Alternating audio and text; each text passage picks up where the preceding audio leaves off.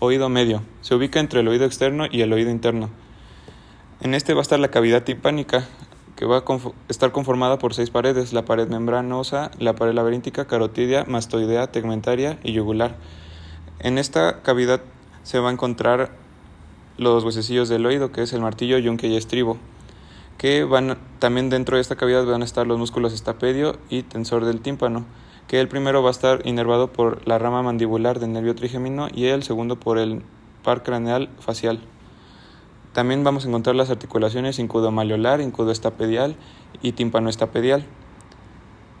Tendremos también la mucosa del oído, que es epitelio escamoso o cilíndrico, y la trompa auditiva o faringotimpánica, que se, se encarga de igualar la presión atmosférica entre el medio interno y el medio externo y ventila la cavidad timpánica. Presenta una porción ósea y una porción cartilaginosa. Oído interno. Su ubicación está en dirección medial al oído medio y está formado por un conjunto de cavidades óseas que se hallan dentro de la porción petrosa del hueso temporal.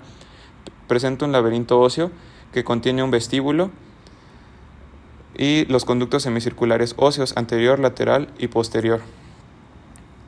También está la cóclea que da dos y media vueltas sobre sí misma que se va a encargar del, del sonido. Y tenemos también el conducto auditivo interno que se va a ubicar en el interior de la porción petrosa del hueso temporal. Tiene una porción superior y una inferior. Posteriormente tenemos al laberinto membranoso, que se encuentra dentro del laberinto óseo. Tiene al utrículo y al sáculo, que se van a encargar de los movimientos horizontales y verticales, y los conductos semicirculares anterior, posterior y lateral, el conducto utriculosacular, el endolinfático, en el cual se va a encontrar la mácula utricular, la sacular, que están cubiertas por la membrana otolítica, y la irrigación arterial va a darse por la arteria laberíntica, arteria vestibular anterior, coclear común, coclear propiamente dicha, modiolar, y el drenaje venoso por la vena del acueducto vestibular, la del acueducto coclear y las venas laberínticas. Te explicaré cómo funciona tu sentido de escuchar y tu sentido del equilibrio. El primero comienza cuando tú escuchas algún sonido como el ladrido de un perro o cuando te grita tu mamá. Este sonido es como cuando recibes una llamada en algún teléfono y vibra. Estas vibraciones se van a dirigir hacia tu oreja, que es como una especie de corneta. Dentro de esta va a haber un agujero por el cual van a seguir estas vibraciones entrando cada vez más hasta llegar a un punto donde va a encontrar como una tapita.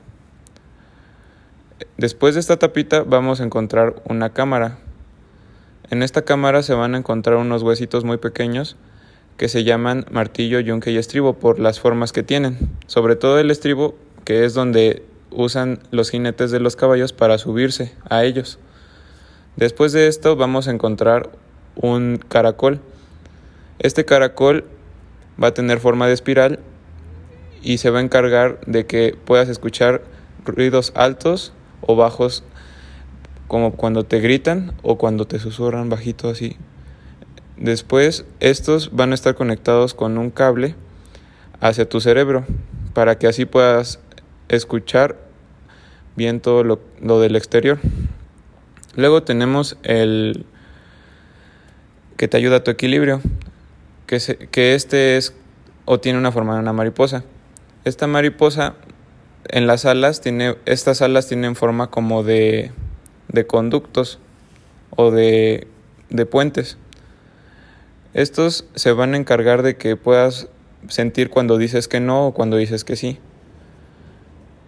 Hay otra parte que tiene como granitos en el cuerpo de la mariposa, que estos se van a encargar de que sientas cuando vas subiendo o bajando del elevador o va, vas en el coche, se frena el coche o acelera el coche y también este va a estar conectado con un cable hacia tu cerebro.